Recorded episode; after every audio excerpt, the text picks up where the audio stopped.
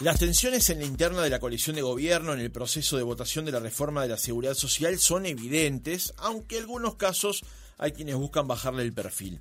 Luego de la aprobación en el Senado, el proyecto fue a diputados y ya Cabildo Abierto anunció que buscaba cambios.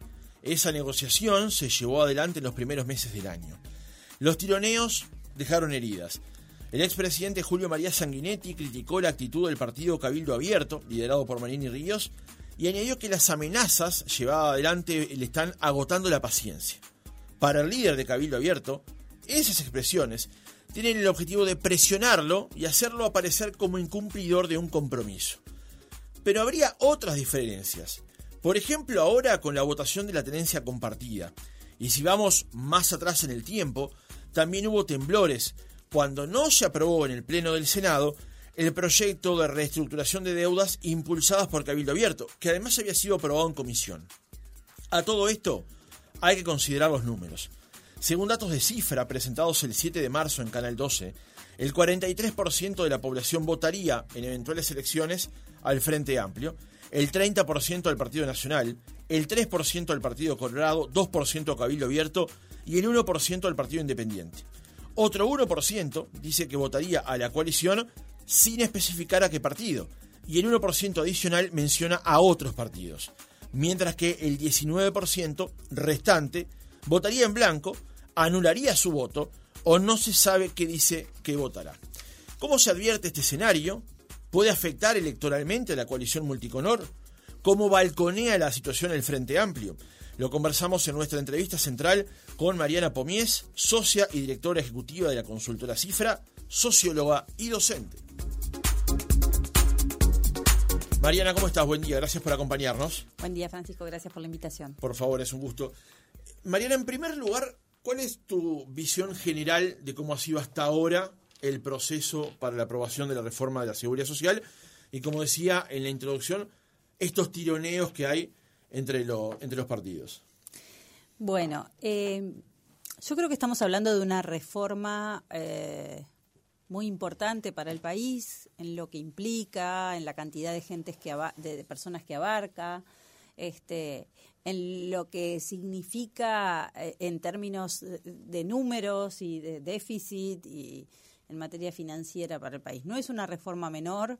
Eh, nunca me pareció eh, que fuera una reforma que fuera a salir fácil. Nosotros el año pasado trabajamos bastante y el otro también sobre eh, tanto a nivel de opinión pública como a nivel de actores políticos, ¿no? Aquellos que, en definitiva tenían que, este, que votar o aquellos implicados. También este, estudiamos lo que son las, las cajas y los servicios paraestatales. Bueno, no era un tema complejo, no había una posición unánime, incluso dentro de la coalición, ni incluso dentro del Partido Nacional. Entonces, Mm, yo creo que mm, esa idea que se vendió en algún momento de que se iba, que iba a salir fácil y que se iba a votar fácil, eh, yo no la veía y, esperaba este tipo de cosas y me parece eh, que, era lo, que mm, se preveía dada la complejidad del tema y dada la, heterogeneidad de visiones y de, y de, y de intereses que, abarca. Entonces, no me extraña,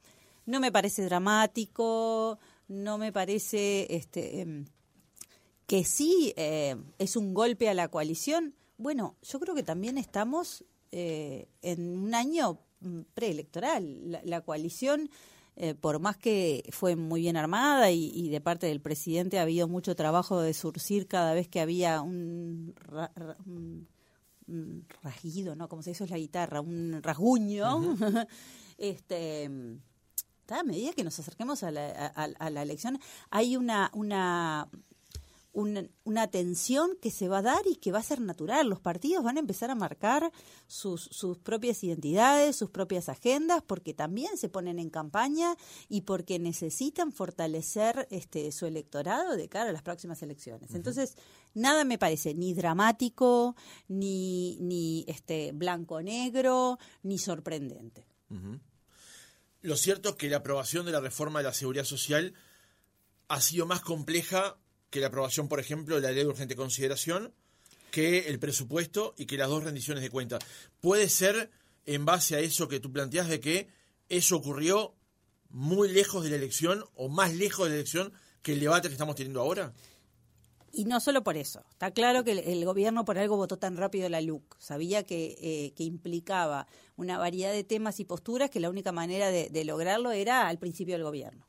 Todo lo que hiciera después del segundo año corría el riesgo de que la coalición este, dificultara la negociación por cuestiones lógicas y naturales de una coalición conformada por partidos que compiten entre sí en las elecciones. Pero además este es un tema también complejo que tiene otras implicancias, que tiene otros involucrados, que eh, cuando vos tocas el bolsillo de la gente siempre se va a generar eh, alguna dificultad, alguna tensión, eh, va a ser manejado por los distintos actores en función de sus visiones y de sus intereses en el buen sentido y en el mal sentido, pero también en el buen sentido. O sea, los partidos políticos y los grupos tienen entre sus este, adeptos y votantes comunidades particulares que tienen sus intereses y que reclaman que su partido los defienda. Para algo está la democracia, para que los partidos representen a los distintos grupos y defiendan sus intereses. Si no lo hicieran, eh, eh, no estarían siendo fieles a su mandato original. Entonces, está. Eso no, no, debería sorprender a nadie. Este, a veces me parece que se hace como una, una tragedia de algo que era esperable. Otra cosa es cómo los actores que están involucrados lo manejen en el discurso. Es lógico que cada partido en su discurso lo presente de determinada manera, pero eso es parte también del juego político. O sea que hay dos estadios, digamos. Uno es el vínculo partido-partido y el otro es de los personas y personas, o sea, líderes. Claro, con, con sus colectividades. O sea, vos leías los números de intención de voto, pero también hace poco presentamos la encuesta, la encuesta que muestra este la opinión de los uruguayos respecto a la reforma.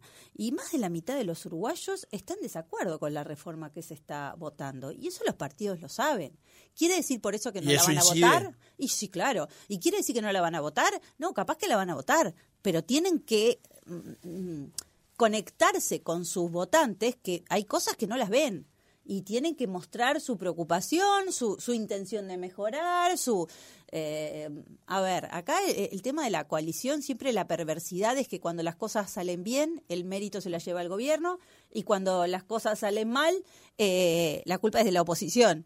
O, bueno, entonces, ¿qué pasa con el resto de los partidos que conforman? ¿Cuándo se benefician el resto de los partidos de la coalición? Entonces, eh, cada cosa que tiene la implicancia que tiene requiere de, que ellos tomen, eh, muestren sus posiciones y, defiendan o, intenten, aún sabiendo que van a perder, capaz que en la discusión, pero tienen que dar la batalla. Hay un costo político entonces por votar o no votar la reforma. Y una reforma que tiene el 54% de desaprobación, sin duda que tiene un costo político. El, presidente dice, no, yo no tiene un costo político porque él está, está haciendo un juego de palabras y está hablando de otra cosa. O sea, eh, está hablando más de, del perjuicio que tiene el país si el sistema eh, previsional no se reforma. Eh, con esta o con cualquier reforma, está claro que el sistema previsional tiene un problema importantísimo que además se arrastra, eh, se come gran parte del déficit fiscal que tiene el gobierno. ¿No? Entonces, eh, no es un tema menor, no es un tema este, que sea sencillo de manejar y que va a implicar cambios que de alguna manera no benefician a la gente. Pero está claro, porque el sistema, tal como estaba, se fundió. Y, no hay manera de manejarlo sin que tenga un costo personal de los implicados. El tema es que nadie quiere pagarlo. Y los políticos no quieren ser los que voten pagarlo. Pero bueno, eh, eh, tenemos un problema de envejecimiento poblacional que no hay país que, pueda manejar el sistema de, retiro como el nuestro en, un envejecimiento paulatino poblacional, donde hay más jubilados que trabajadores. o sea, a nadie le gusta ganar menos, pero yo creo que no hay mucha salida que reajustar cosas que no son para, para, para ganar más en las jubilaciones. Ahora, una cosa es una discusión de una reforma, llamémosle impopular en función de los números, pero después está cómo se procesa esa discusión. Entonces la pregunta es, ¿hay un sobrecosto al costo? O sea, a la reforma impopular se suma la forma en la que se han yo creo que hubiera sido un sobrecosto al costo para Cabildo Abierto no votarla en su momento. Sí. O sea, si, lo votaban, eh, los, los votantes de Cabildo Abierto se iban a sentir defraudados. Si lo votaban sin dar la discusión, capaz que la terminaban votando, pero por lo menos mostrar que había cosas que le preocupaban, que no se pudo, que no, pero no podés, este, esas negociaciones que seguramente los partidos lo tuvieron a la interna, se tienen que transparentar, porque si no la gente no, no ve a su partido defendiendo las cosas que le preocupan. Y está muy bueno mostrar un acuerdo y estamos todos de acuerdo, pero llega un punto que si estamos todos de acuerdo y resolvemos a la interna las diferencias, no beneficia a los partidos, porque los votantes tienen que ver las diferencias. Claro. Hoy justamente en esa dinámica, en la portada de búsqueda, hay una nota donde se presenta este como que en cierto momento hubo una línea trazada con respecto a que si no se votaba la reforma, Cabildo Abierto debería abandonar los puestos en el gobierno. La crónica dice sus dos este, ministros y cuarenta y tantos eh, eh, cargos. Eso no, no es no, se tira de la piel, no, no queda demasiada tensada la piel si en algún momento arriba de una discusión, una conversación entre socios de una coalición, se plantea que uno tiene que dejar el barco? Bueno, no, no sé cómo fue el calibre de la negociación, este, tampoco he tenido todavía tiempo de leer eh, en otras reuniones este, el artículo. A ver, yo creo que eh, es lógico que todas las partes vayamos a lo que son estrategias de negociación todas las estrategias de negociación implican en algún punto decir, bueno, estas acciones tienen estas consecuencias. ¿Sí? ¿Cómo se maneje la forma de presentar las consecuencias? Si para este gobierno era fundamental, como lo muestra, sacar esta reforma y sus socios no lo apoyan, el gobierno podría tener el derecho de decir, bueno, pero miren, esto eh, quiere decir que no siguen en nuestra línea.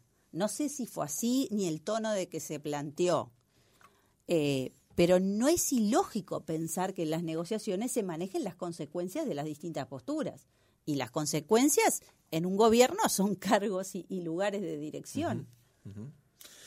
Mariana, te quiero escuchar un fragmento de una entrevista que hizo Guido Melín Ríos con Emiliano Cotelo en Perspectiva días pasados, donde no solamente habló de la negociación que tenía que ver con la reforma de la seguridad social, sino que profundizó en algunos otros aspectos del vínculo de la coalición de gobierno.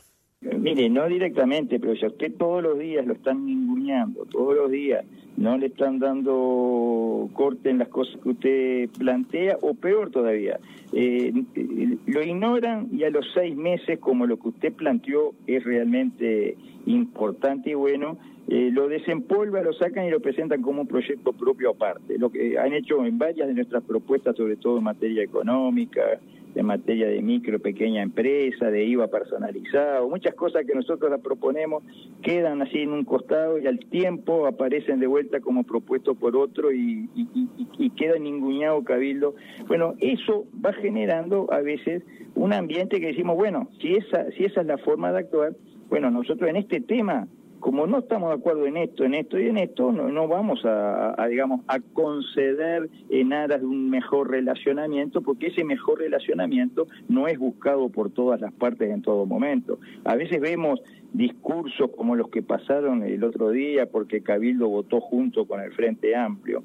Parece que hay gente que se horroriza cuando Cabildo vota con el Frente Amplio, pero no se horrorizaron cuando el Partido Nacional votó con el Frente Amplio la concesión de los aeropuertos por 50 años, o no se horrorizaron cuando el Partido Nacional junto con el Frente Amplio rebotaron la ley de reestructura de la deuda. Eso no horroriza. Sí horroriza si Cabildo vota con el Frente Amplio una prórroga de 30 días.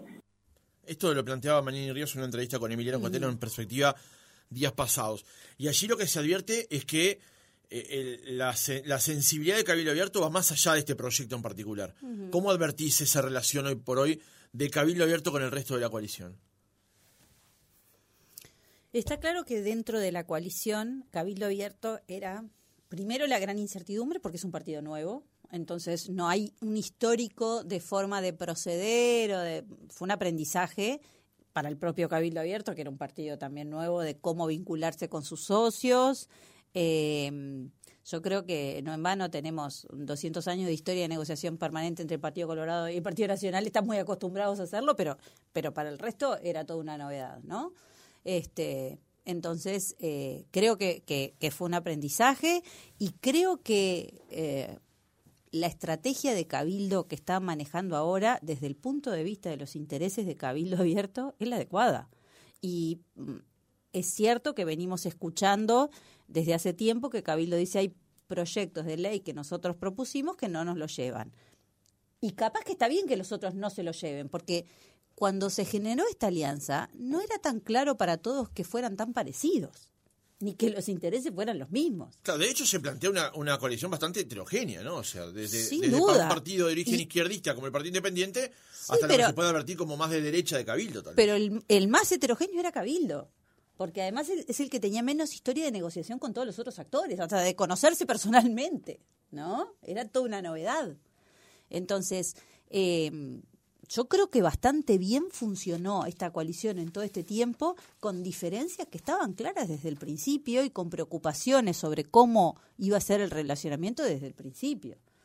Eh, creo que uno escucha a Manini y está claro, lo- es visible lo que yo les decía, él tiene sus, sus, sus intereses y, y sus eh, promesas a sus votantes, muchas de las cuales no fueron contempladas. Capaz que está bien que no sean contempladas, no estoy diciendo que estén buenas o malas, pero tienen que tener una palabra, porque además ven los números y las intenciones de voto a Cabildo son bastante más bajas de lo que era este, de lo que fueron las, las, las elecciones. El- ellos tienen que recuperar y ganar más, porque aspiran a más.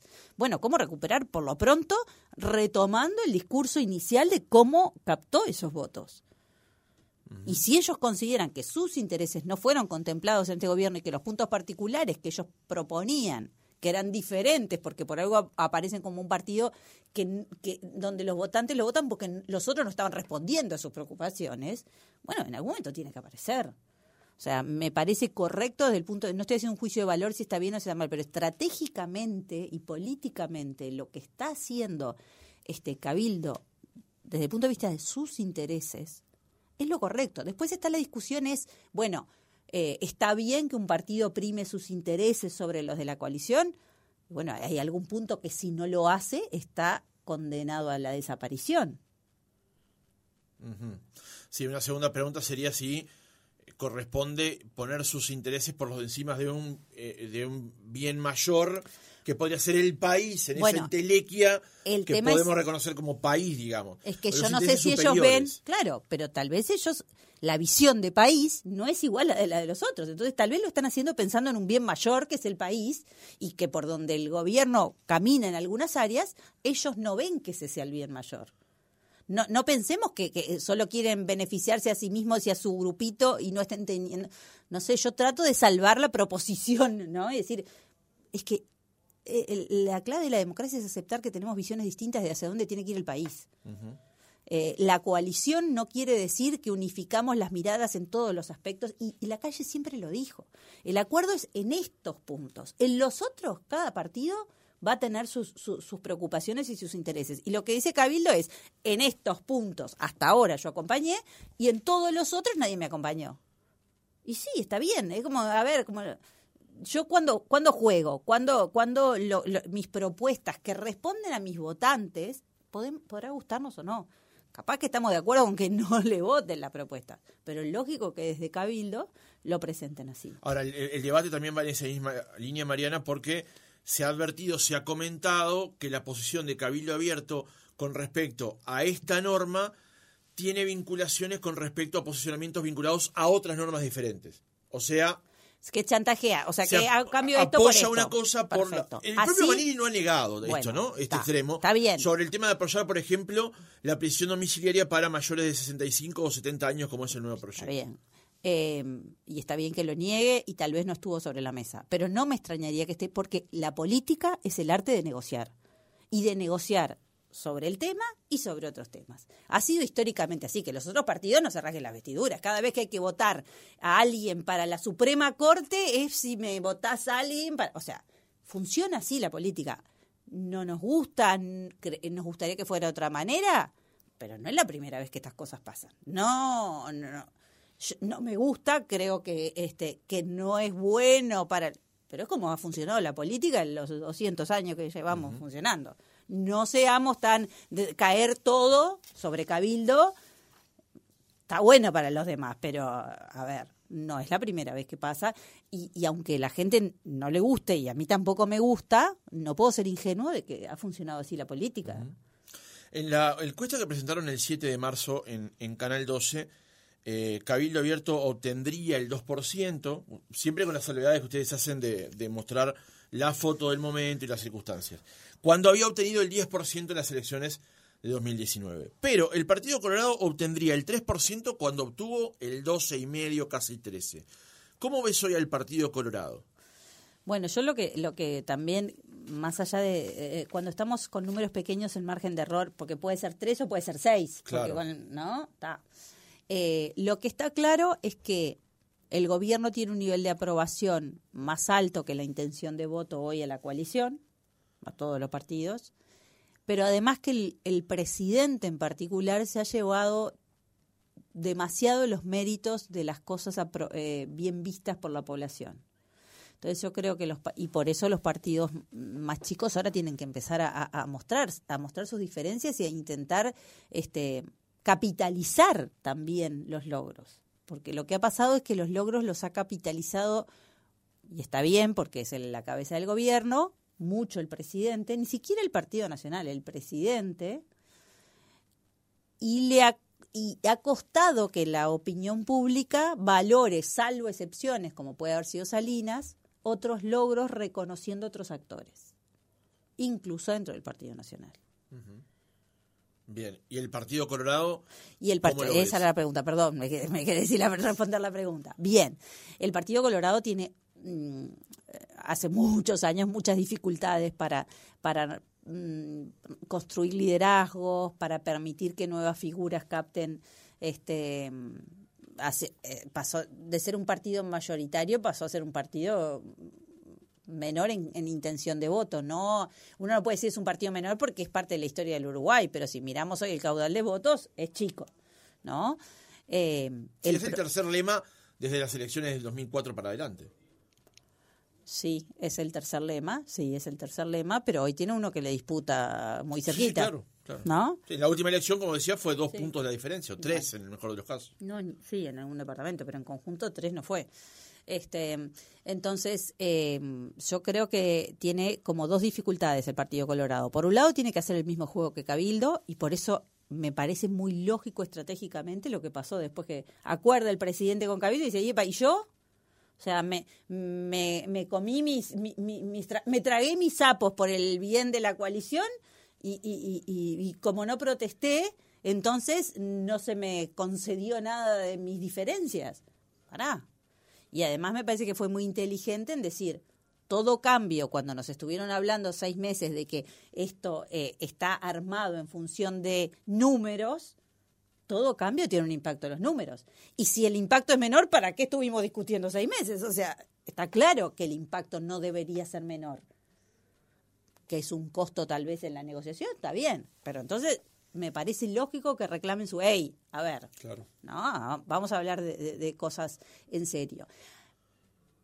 Y, y- y tiene que aparecer porque si no, si, si no se lleva ningún mérito en todo esto, tiene todas las de perder, perder. El Partido Colorado necesita recuperar votantes, necesita construir liderazgos, necesita marcar presencia, que a la vez es un círculo vicioso, porque ¿qué, incentivo tiene un líder de participar en un partido que, que decrece y no crece? O sea, también desde el punto de vista de- humano, ¿no? Si yo quiero tener líderes que, se la jueguen, bueno, tengo que mostrarle que estamos en una situación de, de- de que podemos crecer, no de que estamos decreciendo. ¿Y tú advertís hoy alguna candidatura que el Partido Colorado lo pueda hacer crecer?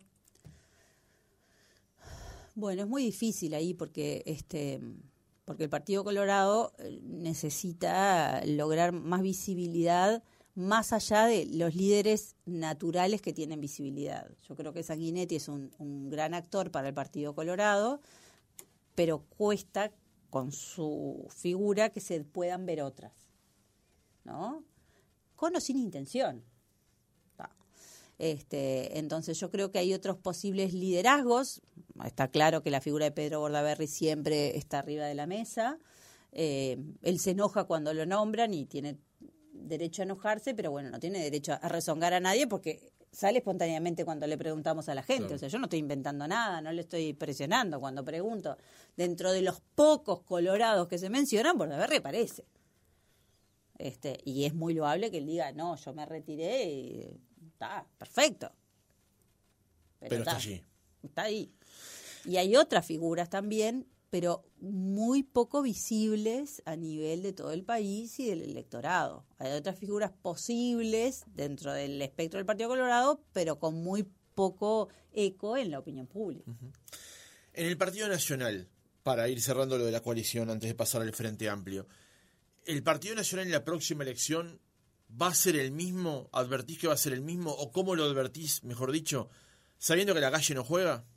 Y no, no va a ser el mismo nunca. Fuera a la calle, llámense quien sea. Tampoco va a ser el mismo porque la rañada no está.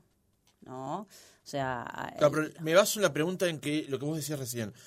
El presidente de la República ha logrado acumular para sí, grandes éxitos de la gestión de su gobierno que no logra misma, eh, de la misma manera capitalizar el gobierno. Mm. Y menos el Partido Nacional. Mm. Y además, conducir una coalición de gobierno representa varios desafíos que la calle hasta ahora los ha logrado resolver. La pregunta justamente apuntaba a eso. ¿Cómo es el Partido Nacional en esa dinámica para la próxima elección? Bueno, en, un aspecto está mejor que el Partido Colorado porque hay más posibles candidatos sobre la mesa. También tiene mucho más caudal de voto y además hay gente que se pudo lucir y mostrarse en este tiempo. En el buen sentido. O sea, que eso es, creo que, una de las debilidades que ha tenido este gobierno. O sea, no ha permitido que las figuras que podrían haberse lucido más se lucieran de cara a pensar en candidaturas para la próxima elección. ¿No? Ha costado mucho que algunos ministros que podían llegar a tener una carrera política pudieran acercarse a la opinión pública y generar una mayor este, visibilidad como posibles candidatos a presidente. ¿no? Hoy está arriba de la mesa, está clarísimo que está, que está Delgado, que está Laura Raffo, eh, Beatriz Argimón todavía no termina de mostrar, pero bueno, es la vicepresidenta y aunque no, yo creo, este que no le han dado el espacio que podrían haberle dado, bueno, ella es una mujer con mucha carrera y, se lo ha tratado de buscar. Eh, están los intendentes o el grupo de los intendentes, que no está claro todavía este, si van a tener una candidatura propia. Hay varios que quieren, pero bueno, esos son acuerdos internos. O sea, hay figuras, ninguna tiene este, como la, la, la, fuerza que podría o, que, o que tiene el presidente en cuanto a imagen. Está bien, es el presidente. Claro. Pero hoy el Partido Nacional tiene que ese doble desafío de gobernar y llegar a un buen término, porque es fundamental para la coalición que el gobierno termine bien. Porque si ahora todos se ponen a pensar en candidaturas y el gobierno se desbarranca, no hay chance. Ni se gasten en pensar en, o, piensen en candidaturas que no quemen ahora porque, ¿no? Este, entonces ese dilema es el dilema tradicional del partido de gobierno, cómo manejar las candidaturas, le pasó al Frente Amplio en el último gobierno, cómo manejar las candidaturas, permitir que los candidatos tengan visibilidad y, eh, tengan algún mérito de todo lo bien hecho, pero a la vez gestionar, y tiene dos reformas en camino que son dificilísimas, como esta de la seguridad social y como la reforma de la educación. Claro. ¿Cómo balconea todo esto el Frente Amplio? Hoy los números le dan que está en el 43% según la última encuesta de cifras. Ser oposición siempre es más fácil que ser gobierno. El Frente tenía toda su historia de oposición, sabía cuando le tocó ser gobierno, este, costó, incluso hasta le costó de dejar de ser oposición, porque siempre el Frente Amplio, la mayor oposición que tuvo era la interna, ¿no? O sea, está. Este, pero bueno, yo creo que también le costó después de 15 años de gobierno aprender a hacer oposición. Los primeros años, entre que estaba la pandemia y que estaban todavía como en ese rol, ubicándose donde estaban, le costó. Yo creo que hoy como oposición está mucho mejor posicionado en el rol que debe tener una oposición, me guste o no me guste, de marcar cosas en el gobierno y proponer para ilusionar este, a aquellos que se sienten no, no este, comprendidos o no este, beneficiados por el gobierno, ¿no? Entonces, este, tiene además candidaturas mm, visibles y, y, fuertes, aunque hay otros candidatos que todavía no terminan de, de, definirse, hay dos candidatos que son los más visibles y fuertes, eh, que también tienen la dificultad de que están en el en, un en gobiernos departamentales. Si hablamos de Orsi y de COS. Sí, no pueden este jugar eh, del todo libremente, pero es más fácil, o sea, es más fácil soltarse de un gobierno departamental que de un gobierno nacional para hacer campaña, ¿no? Este, porque además están hablando de otra cosa, no de lo que están haciendo, sino a nivel nacional, es más fácil. Yo creo que, como toda oposición, está en una situación más fácil de acá a, las elecciones en ese sentido. Después, cómo maneje su estrategia, cómo maneje el discurso. Hoy tiene un, fuerte caudal de votos, pero nosotros este, siempre mostramos lo que sucedía a la misma altura en, los gobiernos anteriores. No es un predictor inmediato de lo que va a pasar. Es una foto de hoy. No es un predictor de lo que va a pasar. En otras eh, elecciones, a esta misma altura, había fotos diversas y no siempre pasó lo que la foto mostraba pero la posición que tiene hoy el Frente Amplio es de mayor solidez. Sin duda. Que, este, que, en otro caso, digamos. Sin duda. Sí, sí, porque antes era gobierno. Sin definir aún las candidaturas, aunque más o menos pueden estar más o menos claras, sí, digamos. Sí, sí, está en una posición más firme, este, tiene sustancia sobre la que pelear, ¿no? O sea, el hecho de que haya reformas es un gran, una gran oportunidad de gobierno para lucirse, pero también es una gran oportunidad de la oposición para pegar. ¿no? Claro. Está, está claro. Este, entonces yo creo que está en una situación de ventaja en ese sentido. Mariana Pomies, socia y directora ejecutiva de la consultora Cifra, socióloga y docente, gracias por haber estado otra mañana con nosotros. Gracias por la invitación.